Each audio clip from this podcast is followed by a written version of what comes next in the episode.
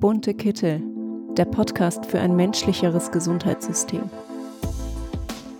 Willkommen zur 19. Folge beim Podcast der Bunten Kittel. Heute bin ich, Anita, wieder mal dabei. Sehr zuverlässig auch äh, Lukas und Justus wieder. Schön, dass ihr zwei mit dabei seid. Hallo. Hallo. Hallo. Angesichts des Geschehens in der Welt überlegt man sich schon schnell, welche Dinge man welche Dinge gerade noch so relevant sind, dass man darüber redet und einen Podcast dazu macht.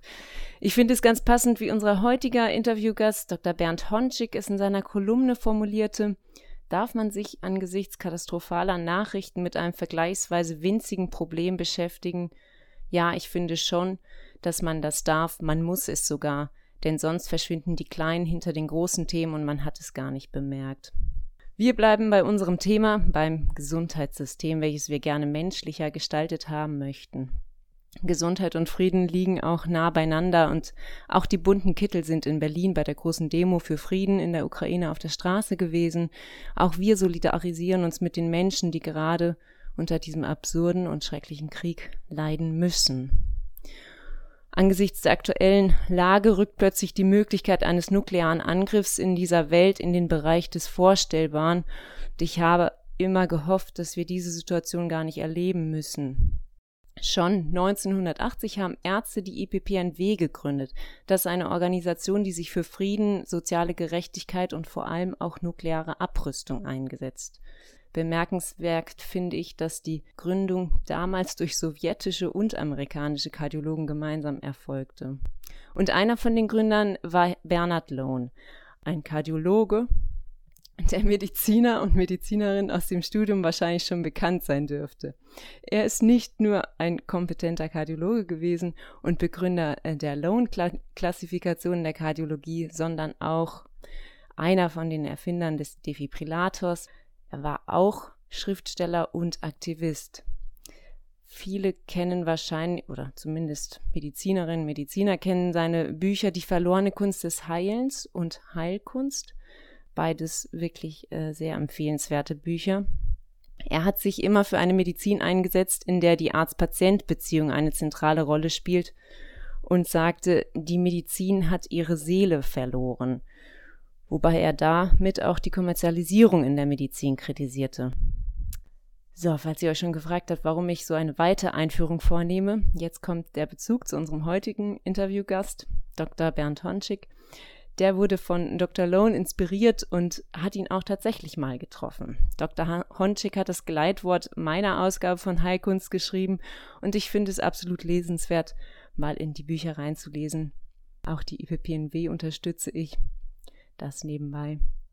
Knapp vor einem Jahr ist Dr. Lohn gestorben und Dr. Honchik hat einen schönen Nachruf zu ihm geschrieben, weil er ihm auch persönlich so verbunden ist. Dr. Honchik ist Chirurg und aber ebenfalls mehr als nur ein fachlich sehr engagierter Arzt. Er setzt sich sehr für eine humanere Humanmedizin ein und kritisiert die Fehlentwicklung im Gesundheitssystem. Er ist diesbezüglich vielfältig aktiv und hat unter anderem das Buch Erkranken schadet ihrer Gesundheit geschrieben zudem die Reihe Medizin Human im Surkamp Verlag herausgegeben und ist Kolumnist bei der Frankfurter Rundschau und Mitglied der Yxkul Akademie sowie auch der IPPNW. Herzlich willkommen, Bernd Honczek. Vielen Dank, dass du dir die Zeit nimmst, mit uns im Podcast zu sprechen. Ich bedanke mich für diese schöne Einladung. Sehr gerne. Gerne möchten wir in diesem Podcast über deine Kritik an den Entwicklungen im Gesundheitssystem sprechen und dann nehmen wir wahrscheinlich auch immer wieder mal Bezug auf das Buch Erkranken schadet ihrer Gesundheit, in dem du auch das DRG-System in Deutschland kritisierst. Willst du dich vielleicht erstmal kurz noch selber vorstellen und auch erzählen, wie du zum Verfassen eines solchen Buches gekommen bist? Das ist eine ganz lange Geschichte. Es ist nicht das erste Buch, was ich geschrieben habe. Es ist ja. das vierte oder fünfte. Das das hat sich so Schritt für Schritt ergeben. Ich habe eigentlich, äh, ich war immer schon politisch sehr interessiert, auch während des Studiums. Und ich habe mich immer schon mit Fragen des Gesundheitswesens beschäftigt. Als ich aber als Chirurg anfing zu arbeiten, gab es dafür gar keine Zeit mehr. Das sind damals jedenfalls 80 Stunden Wochen gewesen. Acht, mhm. neun Nachtdienste in der Woche und die Nachtdienste übrigens, das wisst ihr gar nicht mehr, die sahen so aus, da ist man Samstag früh zur Arbeit gekommen und Montagabend nach Hause gegangen. So ist das gewesen. Und äh, Das war auch ein langer Kampf, der eigentlich fast am Ende meiner Klinikzeit erst gewonnen war. All diese, diese Auswüchse des Arbeitszeitbenehmens in der Chirurgie ein bisschen einzugrenzen. Da mussten wir sogar vor das Gericht gehen. Also was ich sagen wollte, ich habe, es ist insofern eine ganz lange Geschichte, ich muss mir überlegen, wie ich die kürzestmögliche Version ist die. Ich bin Vater geworden eines Sohnes und habe dann nach einem halben Jahr in unserer Klinik erkämpft, muss ich sagen, damals, heute scheint das ja normal zu sein, dass ich als Chirurg in Ausbildung eine Halbtagsstelle bekomme. Das hat es oh. überhaupt noch nie gegeben. Und ich musste dafür einen auf den ersten Blick sehr hohen Preis bezahlen, den eigentlich kein Chirurg bereit ist zu bezahlen. Ich musste in die Ambulanz. Und durftest nicht mehr operieren oder nicht mehr so viel? Operieren, operieren. Ich bin in der Ambulanz, äh, ich bin deswegen in die Ambulanz, weil man da halbtags arbeiten kann. Ja, wenn ich eine OP mache und es ist halb zwölf, ich muss heim, kann ich ein Skalpell fallen lassen. Aber in der Ambulanz kam mein Schichtwechsel-Nachfolger, dann habe ich ihm meinen Patienten übergeben und bin gegangen. Das habe ich dreieinhalb Jahre lang gemacht, sehr lange und deswegen hat auch meine Fahrradsausbildung sich um drei, vier Jahre verzögert. Aber ich habe in der Zeit, in der Zeit bin ich mit einem Problem konfrontiert worden, und zwar mit Mädchen und jungen Frauen mit Bauchschmerzen, die unbedingt appendektomiert werden wollten, beziehungsweise deren Mütter darauf bestanden, dass wir die Blinddarmoperation durchführen. Das kam mir so komisch vor, weil ich war es eigentlich gewöhnt, wenn ich jemandem sage, er muss nicht operiert werden, dass er dann sehr erleichtert war. Das war normal in der Chirurgie. Und die Mütter speziell waren stinksauer, wenn wir gesagt haben, das ist keine Blinddarmentzündung, die wollen wir nicht operieren, die operieren doch nicht. Und haben also Himmel und Hölle in Bewegung gesetzt, dass das Mädchen dann doch irgendwann operiert wurde. Warum? Auf Termin. Also du kommst in die Ambulanz, hast Schmerzen im Unterbauch und dann meinetwegen ist es 1. Januar und dann kriegst du einen Termin, am 15. Äh, Februar wirst du stationär aufgenommen und der Blinddarm wird. Ja, weil, warum? Gute Frage. Die Appendix dafür verantwortlich gemacht wurde, dass jemand wie so ein junges Mädchen oder junge Frau chronische, immer wiederkehrende Bauchschmerzen hat. Und da habe ich eine wissenschaftliche Untersuchung drüber gemacht.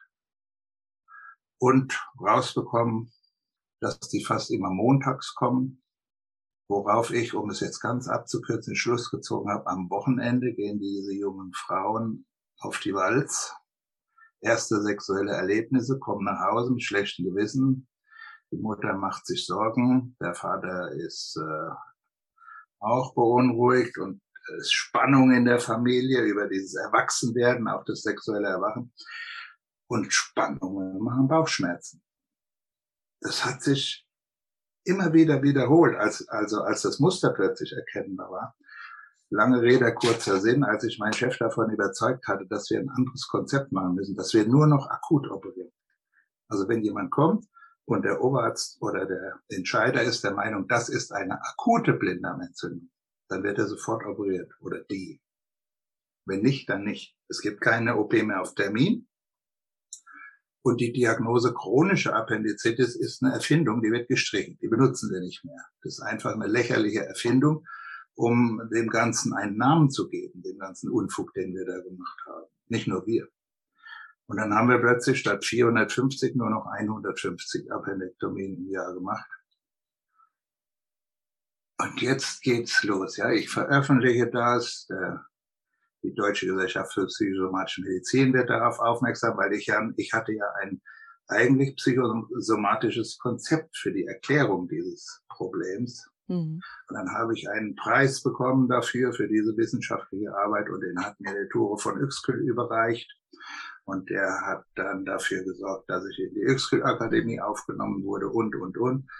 Und so hat sich das immer weiter ausgeweitet, fing ich an zu schreiben, ja, und dann wurde ich plötzlich gefragt, ob ich diese Buchreihe bei Surkamp rausgeben will, wo inzwischen 16 Bände erschienen sind. Einer besser als der andere, wirklich tolle Leute, die da über alle möglichen Themen aus Medizin und Gesundheit, Gesundheitswesen etwas geschrieben haben. Ja, und so bin ich Kolumnist bei der Rundschau geworden. Das war immer eine Tür ging auf, dann ging noch eine Tür auf.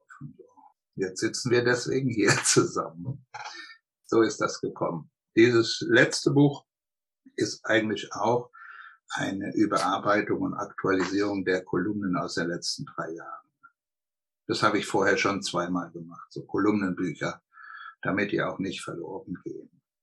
Und über den Titel Erkranken schadet ihrer Gesundheit, da kann man wunderbar Vorträge halten und sich mit äh, anderen Gesundheitswissenschaftlern dann anfangen zu streiten. Das ist ein sehr provokativer Titel und das hat eigentlich immer sehr viel Spaß gemacht. Jetzt habe ich ja so viel geredet. Ja, äh, wir wollen dich auch viel hören in diesem Podcast. Dafür ist es da. Ähm, ich fand es so schön in dem Buch auf der ersten Seite zunächst das Zitat von Bernhard Lohn zu lesen, wo er schreibt, wo er sagt, ein profitorientiertes Gesundheitssystem ist ein Oxymoron, ein Widerspruch in sich. In dem Moment, in dem Fürsorge dem Profit dient, ist die wahre Fürsorge verloren. Das ist genau die Kritik an unserem aktuellen Gesundheitssystem. Äh, bei uns geht die Fürsorge verloren. Wie kam es denn dazu, dass du dich so hm, auch politisch engagiert hast oder da so spezifisch Kritik am Gesundheitssystem genommen hast, in dem die Ökonomisierung immer stärker wird. Äh, ist dir da so viel im Chirurgenleben unterlaufen? Nein, das politische Interesse, das ist nicht im Chirurgenleben gewachsen. Das, das kommt schon aus dem Studium, das kommt schon aus der Schule. Bestimmte Lehrer, die sehr fortschrittlich eingestellt waren, haben mich sehr, sehr beeinflusst. Und äh, eigentlich habe ich im Studium auch immer in linken Gruppen mitgearbeitet und war Fachschaftssprecher. Und das kommt nicht daher, das politische Interesse. Aber als ich dann im Gesundheitswesen, ich habe ja eine bestimmte Vorstellung davon gehabt, wie, wie meine Arbeit als Arzt so aussehen soll und so. Und dann, als ich dann tatsächlich im Krankenhaus anfing zu arbeiten, war schon ein bisschen desillusionierend auch, was da so alles geht oder nicht geht. Sehr steile Hierarchie in der Chirurgie, also da musst du schon machen, was du gesagt bekommst, sonst wird's schwierig. Und, äh, ja, so habe ich dann auch mit der Zeit das Gefühl gehabt, dass im Gesundheitswesen so viel schief geht, dass es auch unsere Arbeit beeinflusst und beeinträchtigt und habe mich immer mehr damit beschäftigt.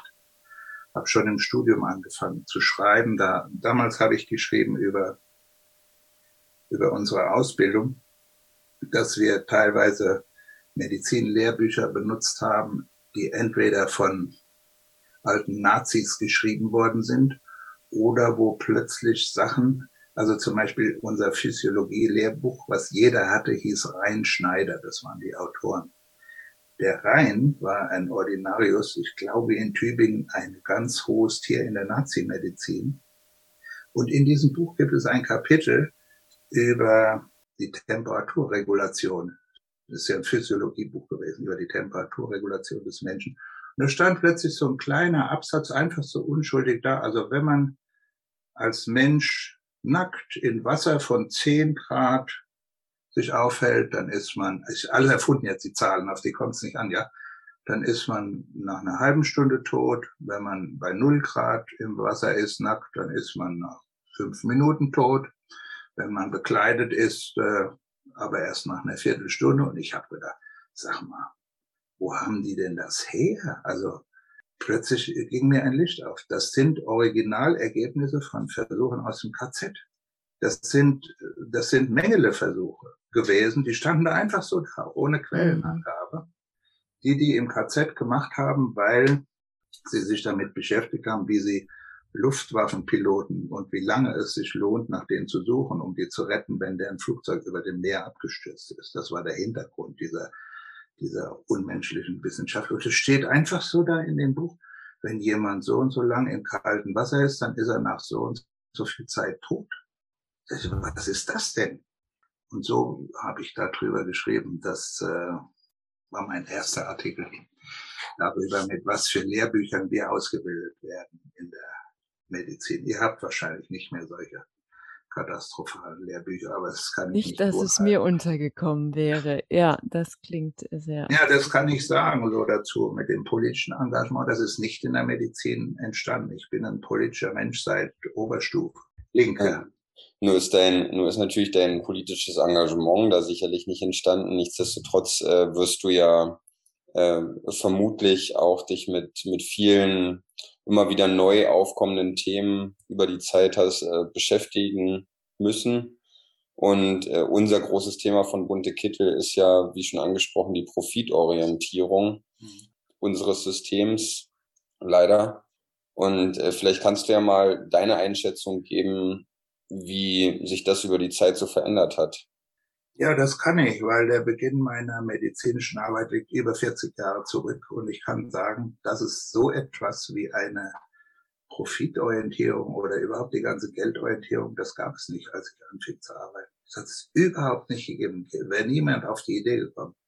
Das ist eigentlich erst gekommen, ja, mit der Einführung der DRGs ist es ganz krass gekommen. Vorher wurden die Krankenhäuser ja vollkommen anders bezahlt, nach, nach Tagessätzen.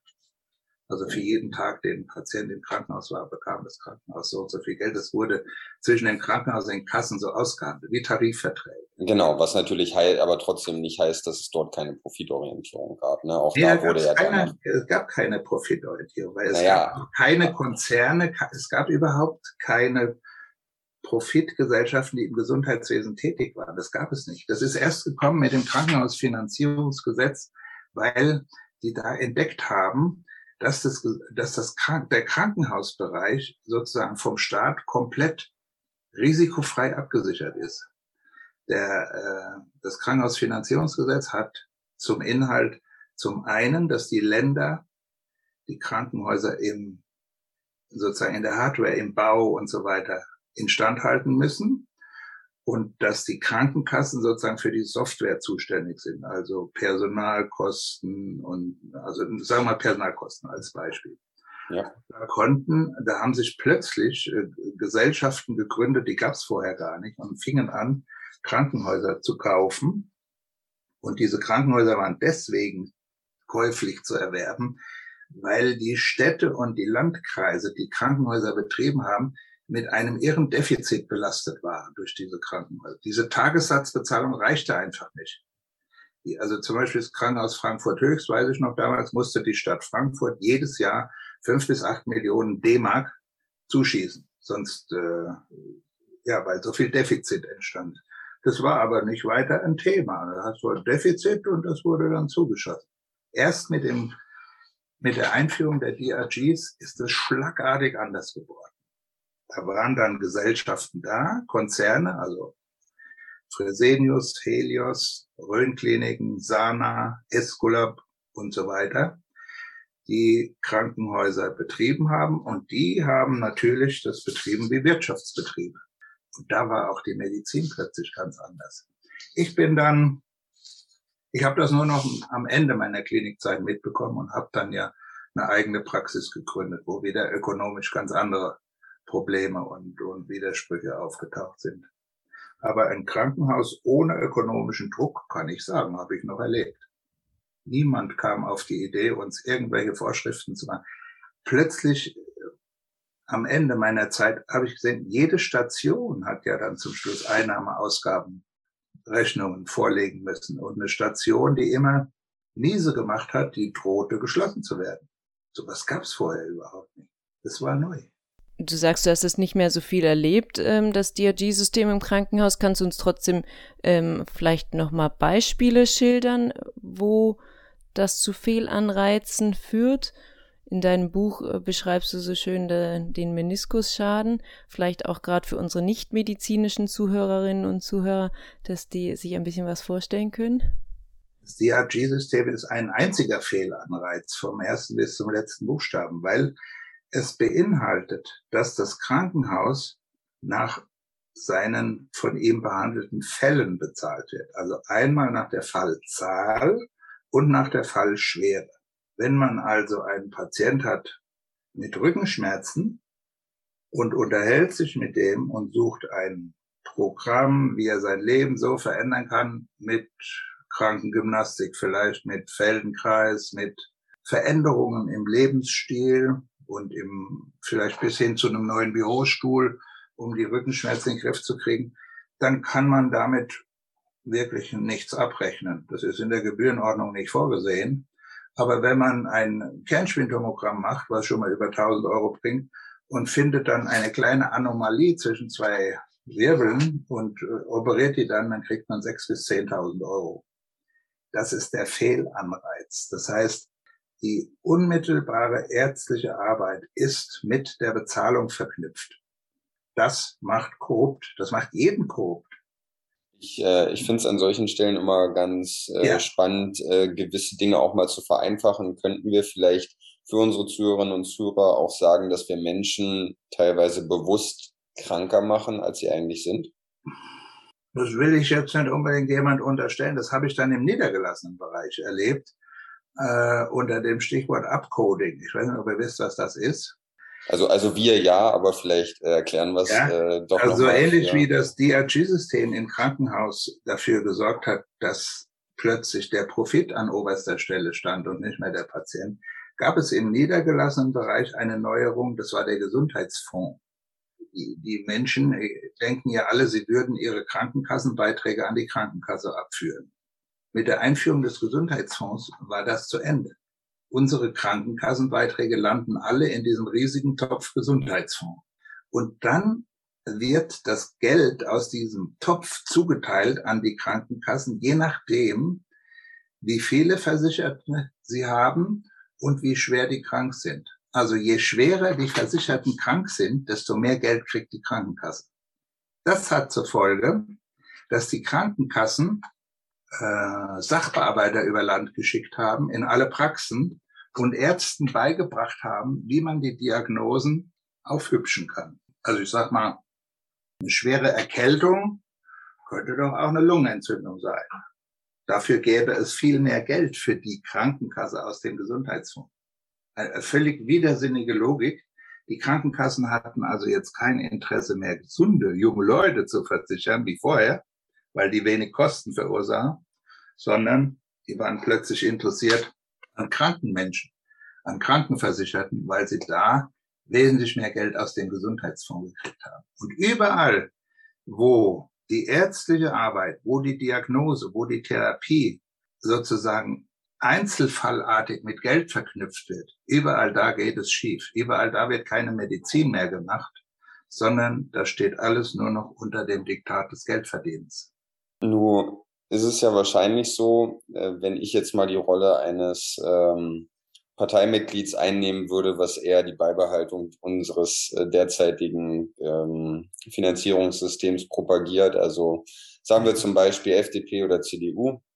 Dann würde ich ja ähm, Ihnen jetzt höchstwahrscheinlich die Frage oder das Gegenargument stellen, dass das jetzt vielleicht Einzelbeispiele äh, sind. Äh, ah nee, wir hatten uns ja auf du geeinigt, entschuldige, äh, die, die du jetzt hier äh, anbringst. Mhm. Und äh, dass das ja im Allgemeinen wahrscheinlich alles trotzdem ganz gut funktioniert und es ja auch irgendwo alternativlos ist.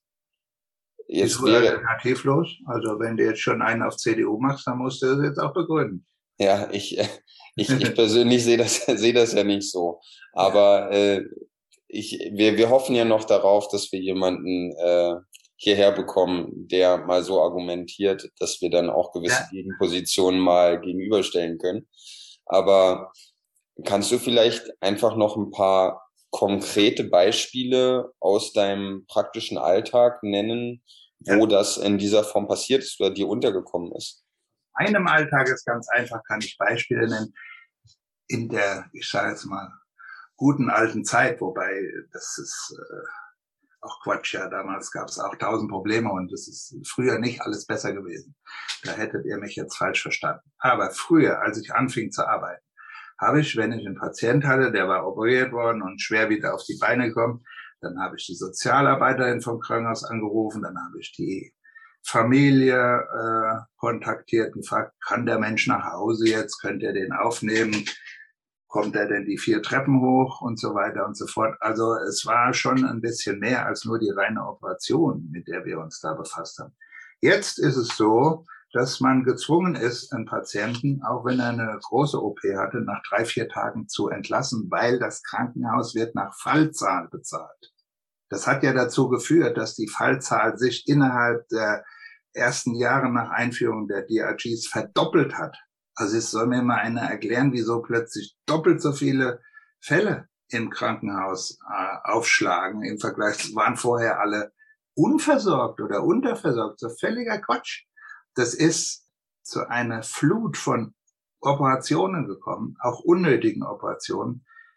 Also sagt er mal ein Beispiel, Kaiserschnitt, ja. Jeder weiß, was ein Kaiserschnitt ist. Kaiserschnitt wird nach DRGs bezahlt, feste Summe. Jetzt wird plötzlich eingeführt, dass Notfallkaiserschnitte höher bezahlt werden als geplante Kaiserschnitte. Wird also das DRG verändern. Plötzlich sind zwei Drittel aller Kaiserschnitte Notfallkaiserschnitte. Was ist denn da passiert in dem Land? Vorher war es die Hälfte, jetzt sind es plötzlich zwei Drittel. Oder in meiner Praxis sind dann eben Patienten gekommen, die sind nach drei, vier Tagen entlassen worden. Die Wunden waren nicht geheilt. Man nennt das blutige Entlassung, da gibt es ein richtiges Fachwort dafür, weil das Bett muss frei werden für den nächsten. Wenn ich in zehn Tagen zwei OPs durchziehen kann statt einer, kriegt das Krankenhaus doppelt so viel Geld. Das ist eine Katastrophe. Das zerstört die Medizin. Gleichzeitig übernehmen in den Krankenhäusern ja auch die Geschäftsführer die Macht. Der ärztliche Direktor ist ein Würstchen gegen früher. Ja, der hat überhaupt nichts mehr zu sagen.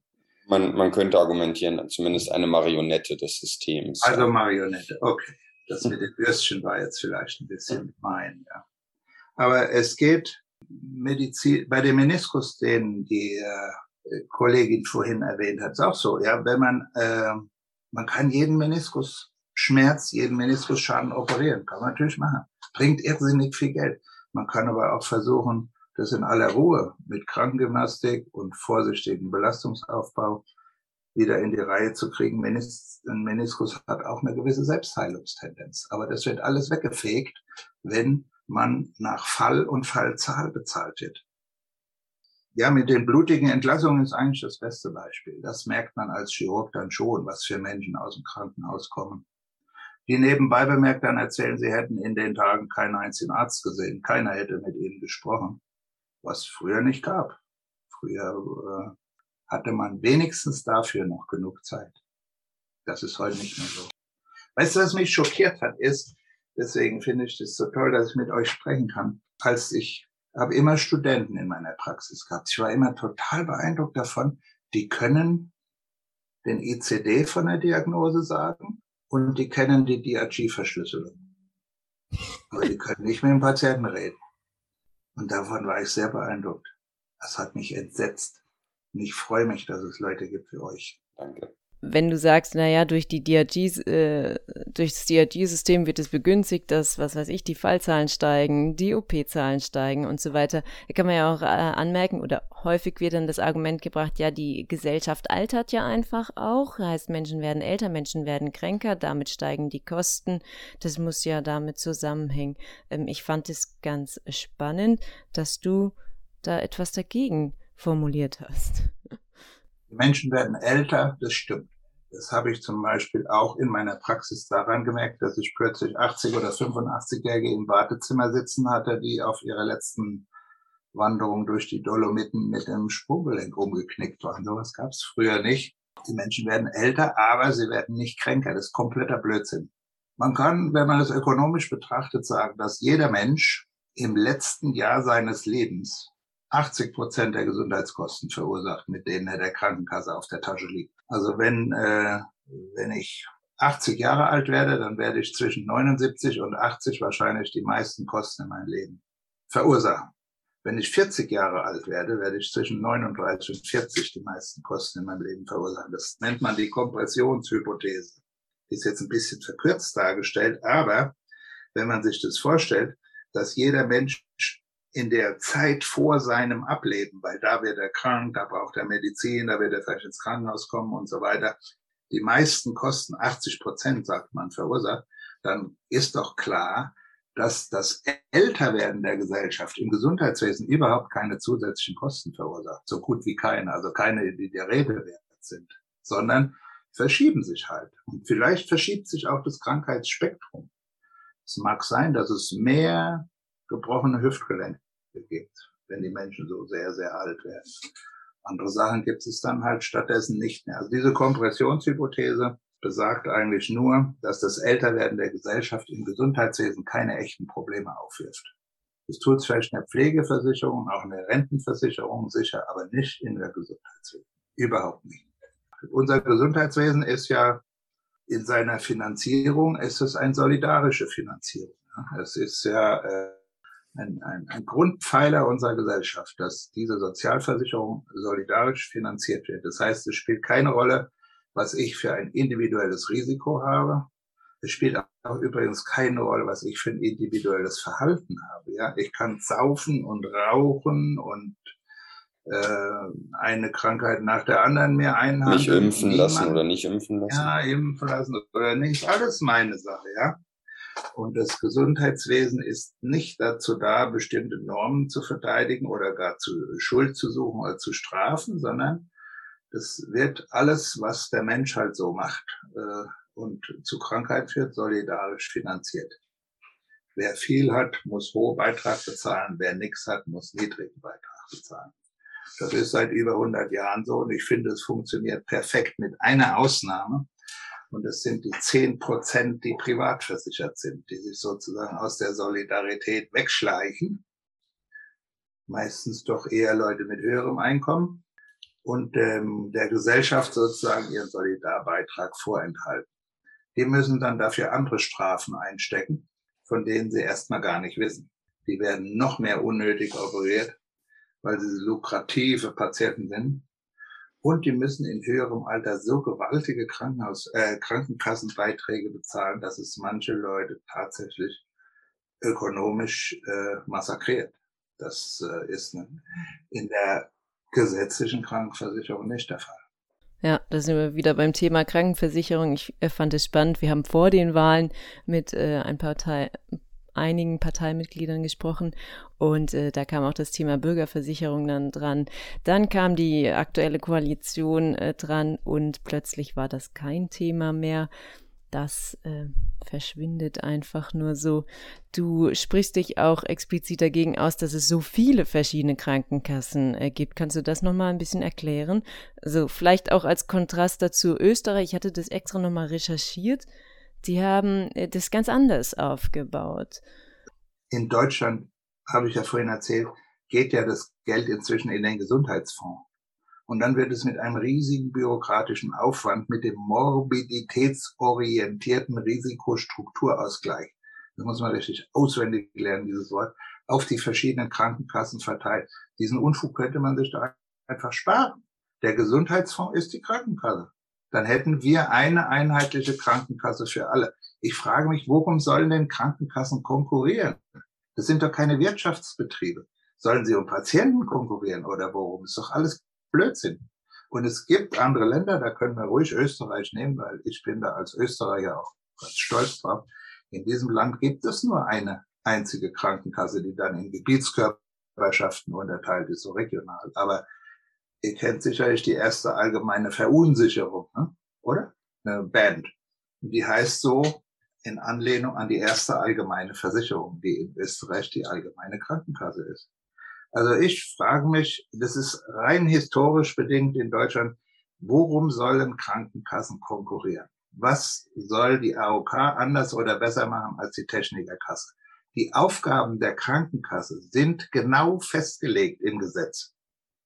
Es steht genau drin, wofür die einstehen müssen, wo sie ihr Geld herkriegen und wofür sie es ausgeben. Das ist eigentlich für alle gleich. Äh, ein kleiner Einwand, auch in Österreich kann man quasi ähm, so Zusatzmaßnahmen sozusagen buchen oder ja, Verträge dazu abschließen. Das, glaube ich, ähnelt dann ein bisschen den ähm, was man vielleicht als Privatkrankenversicherter in Deutschland äh, eher bekommt, sowas wie ein Doppelzimmer oder so. Genau, also das sind nur Zusatzversicherungen dann einfach. Ist okay, ja, weil erstmal genau. zahlen auch diese reichen Leute, sage ich jetzt mal, ihren Solidarbeitrag wie alle anderen auch. Wenn ich jetzt goldene Wasserhähne haben will im Krankenhaus oder ich möchte, dass der Chefarzt jeden Tag mir die Hand gibt, dann muss ich halt eine Zusatzversicherung abschließen. Das ist jedem unbenommen. Ja. Die grundsätzliche Basis muss eine solidarische sein. Und da sind diese zehn Prozent in unserer Bevölkerung einfach verloren für die Solidarität. Das finde ich skandalös. Also es das immer noch gibt. Und ich bin natürlich ein Anhänger der Bürgerversicherung für alle. Und ich glaube auch, dass wir wesentlich besser dabei wegkämen, wenn es eine Krankenversicherung gäbe. So wie Was? es doch in weiteren Ländern, nicht nur in Österreich. Was sagst du denn den Befürwortern der privaten Krankenversicherung, wie unter anderem auch privaten Krankenhausbetreibern, auch äh, vielen niedergelassenen Ärzten und Ärztinnen ähm, und auch den Krankenversicherungsgesellschaften per se, die halt sagen, dass, mhm. dass die private Krankenversicherung unter anderem ein Treiber für Innovation ist. Ein sehr, sehr entscheidender Treiber. Bin ich sprachlos über diese Idee. Wie soll, das, wie soll ich das verstehen? Was treiben die denn für Innovationen? Ihr, deren Argument ist ja, dass ja, durch die neuen Innovationen, die aufgrund der höher erbrachten Leistungen der Privatversicherten eben angeboten werden können, das medizinische Personal mit diesen innovativen neuen Ideen halt vertrauter wird, die darüber dann insgesamt weniger kosten und so auch für die Allgemeinheit dann bezahlbar werden. Ähm, es gibt in der allgemeinen, in der gesetzlichen Krankenversicherung den gemeinsamen Bundesausschuss. Da sind äh, Top-Wissenschaftler, Gesundheitsökonomen und so weiter versammelt. Und wenn es eine Therapie gibt, die medizinisch sinnvoll ist, auch eine innovative, dann entscheidet der gemeinsame Bundesausschuss darüber, dass das ab sofort eine Krankenkassenleistung ist. Meine Erfahrung als Arzt ist, all das, was die gesetzliche Krankenkasse nicht bezahlt, das stimmt zu 99,9 Prozent. Das taugt auch nichts. Das ist Abzocker. Das ist überflüssig. Das ist wie PSA-Test bei Prostatakarzinom. Das ist wie was weiß ich. Das sind Wahlleistungen, die kein Mensch braucht, die die Medizin erfunden hat, um noch mehr Geld zu verdienen. Und an Privatversicherten wird es besonders gerne geübt, weil die äh, denken ja, sie werden jetzt besonders gut behandelt. Aber ich denke, das Gegenteil ist der Fall. Sie werden besonders ausführlich behandelt. Aber nun haben ja gerade du als Niedergelassener wirst das sicherlich hier und da nachempfinden können. Gerade niedergelassene Ärzte und Ärztinnen ein besonderes Interesse daran, auch Privatversicherte äh, zu ja. behandeln. Erstens, sie können sich mehr Zeit für die einzelne Person nehmen, etwas, was wir ja eigentlich alle in unserem Beruf irgendwo einfordern. Ja, zweitens bekommen sie am Ende das drei- bis vierfache für die mehr oder weniger gleiche Leistung. Mhm. Nehmen wir Ultraschall. Wenn ich halt noch äh, ein bisschen einen Farbdoppler dazu schalte, also für alle Laien da draußen, ja, ich kann Ultraschall machen, da weiß jeder, was das ist. Und ich kann eben auch noch Farbe für den Zu- und Abfluss des Blutes mit dazu schalten. Wenn ich das mache, dann wird's halt bei Privatversicherten noch bezahlt, bei nicht Privatversicherten eben nicht. Und einfach für die Farbe kriegt man ungefähr das drei- bis vierfache des Geldes. Zumindest äh, weiß ich das von einem urologischen Fallbeispiel. Und nur ist es ja, wie gesagt, nachvollziehbar, dass Menschen dann auch solche Privatversicherten etwas lieber behandeln möchten für besagte Gründe. Wie kommen wir dann dahin, dass diese Menschen das so sehen, wie wir hier in unserer Viererrunde? Also ich würde erst mal sagen, es wird wahrscheinlich kein Privatpatient die Praxis verlassen, ohne dass beim Ultraschall die Farbe eingeschaltet worden ist, ob es nötig war oder nicht. Es wird gemacht, weil es das drei- bis vierfache bringt. Das wäre das Erste, was ich dazu sagen möchte. Das Zweite ist, wenn man die privaten Krankenversicherungen abschafft und mit einer Bürgerversicherung alle in der Solidarversicherung hat, steht es jedem frei, jede Art von privater Zusatzversicherung abzuschließen. Und das werden die auch alle machen, die es möchten, die jetzt privat versichert sind.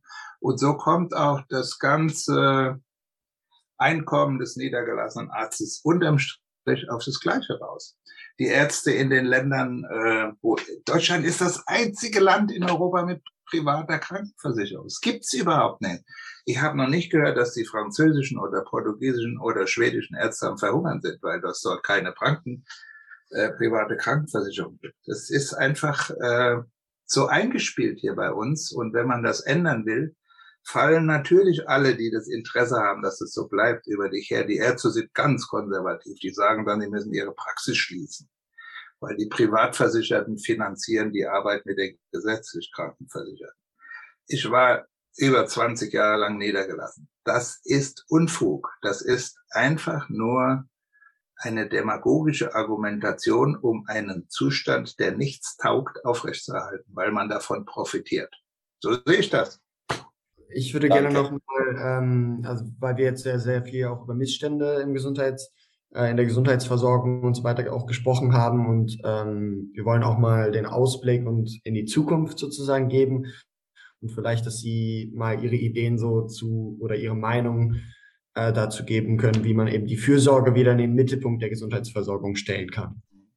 Das Wichtigste finde ich, dass es aufhören muss, dass private Klinikkonzerne ihren Shareholdern zehn Prozent Rendite versprechen und das auch auszahlen.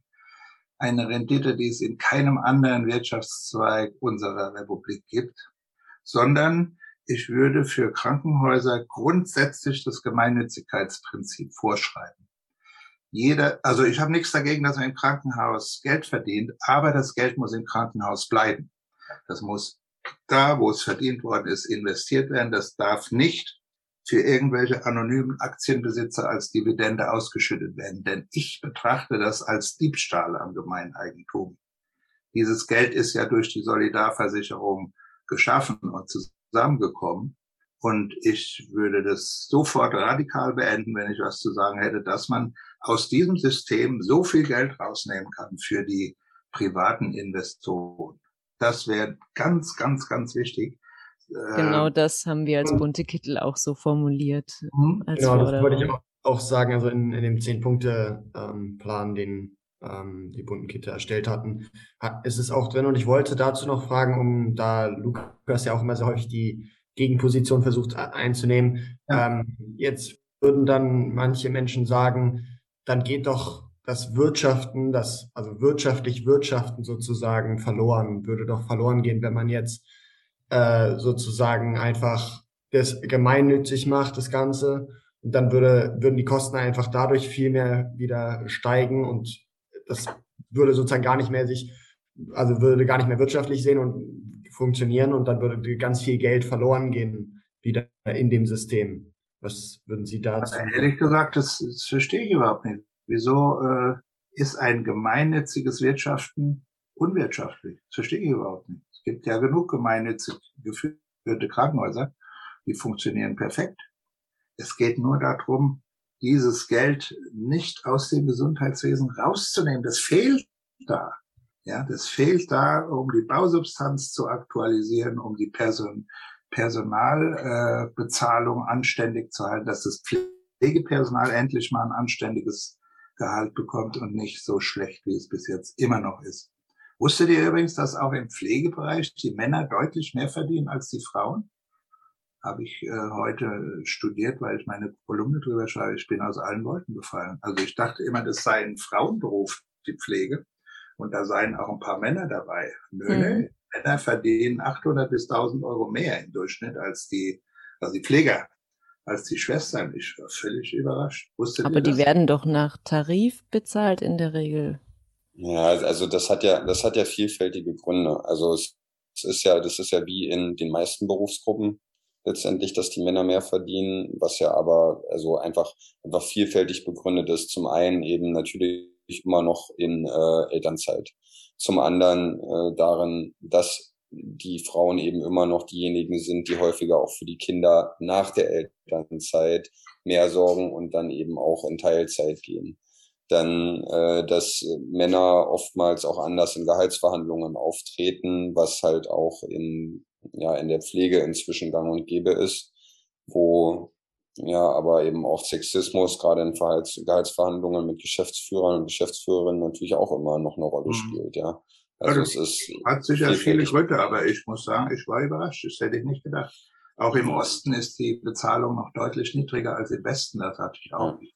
Ich dachte, was soll denn das? Was gibt es dafür nach 30 Jahren nach der naja, sogenannten Wiedervereinigung für einen einzigen vernünftigen Grund? Ja, ich wollte gerade sagen, es sind doch erst 30 Jahre vergangen. Ja, da kann man genau. doch bitte noch keine gleiche Bezahlung erwarten. Mhm. Also wollen wir mal nicht übertreiben. Ja, hierzu auch dann der Verweis auf unseren letzten Podcast. Da haben wir äh, explizit mit einer, also wir haben mit einer Frau einfach gesprochen, aber sie hat sich explizit für äh, Frauen in der Medizin engagiert und ist bei den Chirurginnen e.V. aktiv, um äh, gerade solche Dinge anzugehen. Also du hast mich ja vorhin gefragt, was äh, Zukunft, was mein, mein Vorschlag sozusagen wäre für die Zukunft. Sag ich, das A und O ist, dass der Profit muss aus der, aus dem Ablauf herausgenommen werden. Niemand darf aus dem Gesundheitswesen Geld entnehmen, um sich zu bereichern. Und das zweite ist, es muss ein anderes Bezahlsystem erfunden werden. Man darf nicht, wie soll ich mir ausdrücken, die Bezahlung an die ganz konkrete Tätigkeit knüpfen, sonst wird diese Tätigkeit korrumpiert.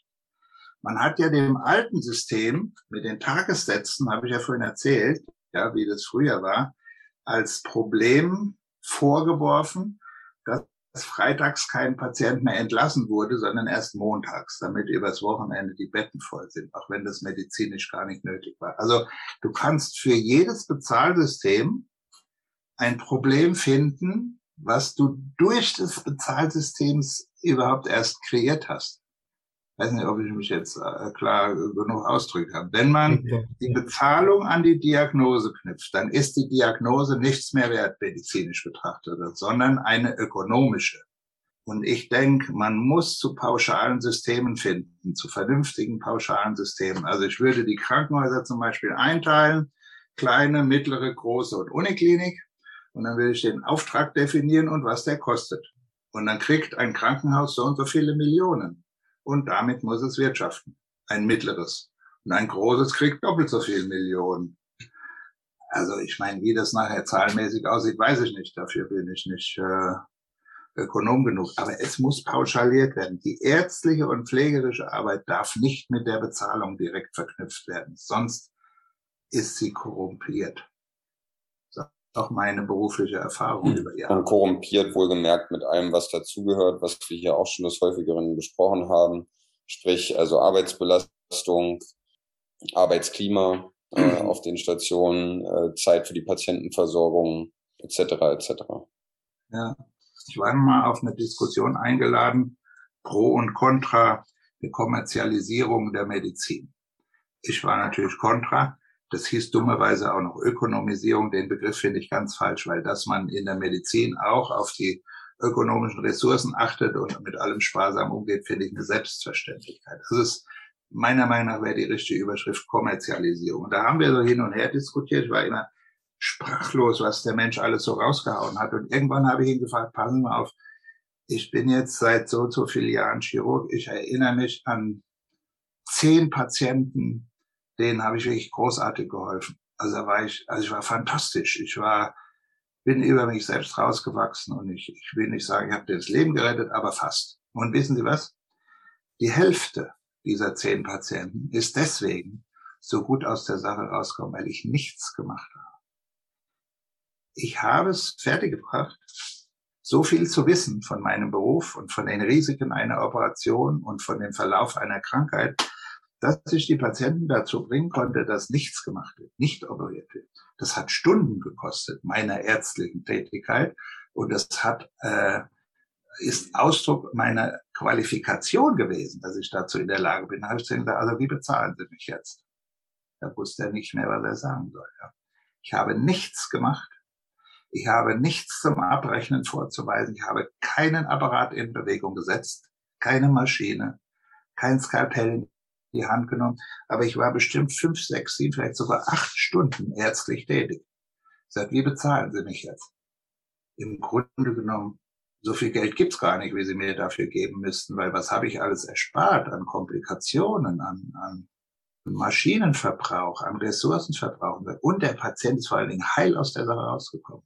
Das ist ja eigentlich eins der, haben eins der obersten Prinzipien äh, erstmal in der ärztlichen Tätigkeit nicht zu schaden und wie selten wird das so direkt so umgesetzt. Mhm. Und das ist irgendwie was, äh, das führe ich dann immer an, sage, Leute, wie wollt ihr mich jetzt bezahlen? Ich habe nichts getan und zwar, weil ich so gut bin. Ja? Also jetzt, ich beziehe es jetzt nicht auf mich direkt, sondern weil die Arbeit, die hier gemacht wurde, so top ist. Ja, da habe ich nichts gemacht. Also was kriege ich jetzt von dir? Da wusste er dann auch nicht, was er sagen soll. Aber vielleicht ist das ein ganz gutes Beispiel, um auch äh, unseren Zuhörerinnen und Zuhörern da draußen einfach nochmal zu verdeutlichen, was wir mit sprechender Medizin meinen. Ja. Und äh, dass diese in den derzeitigen äh, ja, Systemen der Bezahlung überhaupt nicht abgebildet sind. Mhm. und dementsprechend, so wie dir in diesen fünf Fällen, auch nicht zugutekommen. Ja, ich denke, da muss man auch viel mit pauschalierten Systemen arbeiten und vielleicht bestimmte technischen Leistungen, aber nicht übertrieben, gut bezahlen zusätzlich. Zum Beispiel im berufsgenossenschaftlichen System bekommen Sie für jeden Patienten berufsgenossenschaftlich einen Betrag, 54 Euro. Aber also was heißt übertrieben? Ich sag mal, wenn ein Anwalt seine, seine Pauschale für irgendeine Stunde, wo halt auch nur geredet wird, letztendlich auf, auf sonst wie viel Geld festsetzen kann und ein Arzt, wo wir nachweislich auch wissenschaftlich wissen, dass Sprechen etwas bringt, was ich beim Anwalt jetzt mal vorsichtig gesagt nicht immer weiß, ja, dann sollte man doch vielleicht mal ähm, lange und hart darüber nachdenken, wie sinnvoll dieses äh, Bezahlungssystem ist. Mhm. Das ist vielleicht auch ein äh, gutes Wort zum kommenden Schluss. Ich glaube, wir müssen uns dem Ende zuwenden. Ich würde gerne noch wissen, Bernd, kannst du uns irgendwie auch ein bisschen was an Optimismus noch mitgeben? Es gab ganz viel Kritik hier und es gab ganz viel Aufzeigen von ähm, Missständen. Irgendwas, ähm, was noch Hoffnung gibt? Das Problem ist ja, dass man, um das vernünftig zu machen, die politische Macht haben müsste. Und jetzt ist ja schon, wie man an der neuen Koalition sieht, die SPD ist für die Bürgerversicherung, die Grünen sind für die Bürgerversicherung. Und dann kommt diese lumpige kleine FDP her und wischt alles vom Tisch. Also jetzt im Vergleich dazu, wer sind wir? Ja, wir sind dagegen ein Nichts. Ja, wir haben keinerlei Macht. Aber was mir immer wieder Hoffnung macht, es ist äh, zum Beispiel das Pflegepersonal, die auf die Straße gehen und sich das nicht länger gefallen lassen wollen irgendwie unheimlich gefreut und sowas macht mir Hoffnung. Und äh, ich werde auch auch so viel zu öffentlichen Diskussionen eingeladen und die Leute hören mir zu. Und ich glaube, dass im Zusammenhang mit Corona viel, viel verstanden worden ist überall, was eigentlich in den Krankenhäusern passiert mit dem Pflegenotstand, mit den Bettenschließungen, mit den sogenannten Intensivbetten. Ich frage immer Leute, was ist denn ein Intensivbett? Also ist das hier was? Ich kenne nur Intensivschwestern und Intensivpfleger. Und wenn die da sind, kann man Intensivmedizin machen. Das Bett ist eigentlich scheißegal. Ja, was ist denn das für eine Zahl Intensivbetten? Da bin ich sehr hoffnungsvoll, dass das Pflegepersonal vielleicht etwas durchsetzt, und wenn ich euch so zuhöre, kriege ich sowieso noch mehr Hoffnung, dass da junge Kolleginnen und Kollegen sich das nicht länger gefallen lassen wollen. Das gefällt mir und das versuche ich zu unterstützen, wo ich kann. Also macht weiter so. Vielen, vielen Dank. Vielen Dank auch für deine Zeit, für deinen Beitrag. Und Gerne. Dass wir dir so viele Fragen stellen durften und du uns einfach mal erzählt hast. Vielen Dank, Bernd. Ganz, ganz lieb. Ja, vielen Dank. Den Link zu dem Buch Erkranken schadet ihrer Gesundheit, das ich äh, erwähnt hatte, das findet ihr auch in den Show Notes. Ähm, das ist im Westend Verlag erschienen. Wenn man einfach mal reinlesen will, ist kurzweilig und einfach zu verstehen. Das, dafür braucht man nicht irgendwie aus dem medizinischen Bereich kommen. In zwei Monaten erscheint im Westend Verlag ein neues Buch von mir, auf das ich sehr stolz bin. Das heißt Heile und Herrsche. Da bin ich mal gespannt, was ihr dazu sagt. Okay. Weil da warne ich davor. Ich bin ja immer davor dabei zu warnen, dass aus dem Gesundheitswesen eine Gesundheitswirtschaft wird. Und ich sehe in der Corona-Pandemie Tendenzen des Gesundheitswesens zu missbrauchen zu einer Gesundheitsherrschaft. Und das beschreibe ich in dem Buch. Jetzt mal was Neues. Dann sind wir gespannt auf das, ja. was da noch kommt. Vielen Dank. Ja, dann macht's mal gut. Genau, nun sind wir am Ende eines wieder spannenden Gesprächs angelangt. Äh, hier noch einige Anmerkungen zum Schluss. Äh, wenn ihr mehr über uns, also die bunten Kittel, erfahren möchtet oder Lust habt, euch bei uns einzubringen oder auch einfach mal Kritik äußern wollt, könnt ihr uns äh, gerne kontaktieren. Äh, wir sind auf der Website bunte-kittel.de vertreten und zudem bei Twitter und Facebook und auch Instagram aktiv. Äh, schreiben könnt ihr uns aber auch einfach per Mail an bunte-kitte.posteo.de. Es hat sehr Spaß gemacht und äh, danke an Lukas und Anita auch, dass ihr heute wieder dabei wart. Ja, sehr und, gern. Sehr gern. Ja, wir, freuen, wir freuen uns auch beim nächsten Podcast wieder dabei, gemeinsam zu sein. Bis dahin alles Gute und ganz viele Friedenswünsche auch. Ähm, und zum Schluss vielleicht noch ein Zitat von Bernhard Laun. Unser Anliegen ist es, eine breite Öffentlichkeit sowie den ärztlichen Berufsstand daran zu erinnern, dass die Medizin eine Berufung, nicht aber eine Geschäftsangelegenheit ist.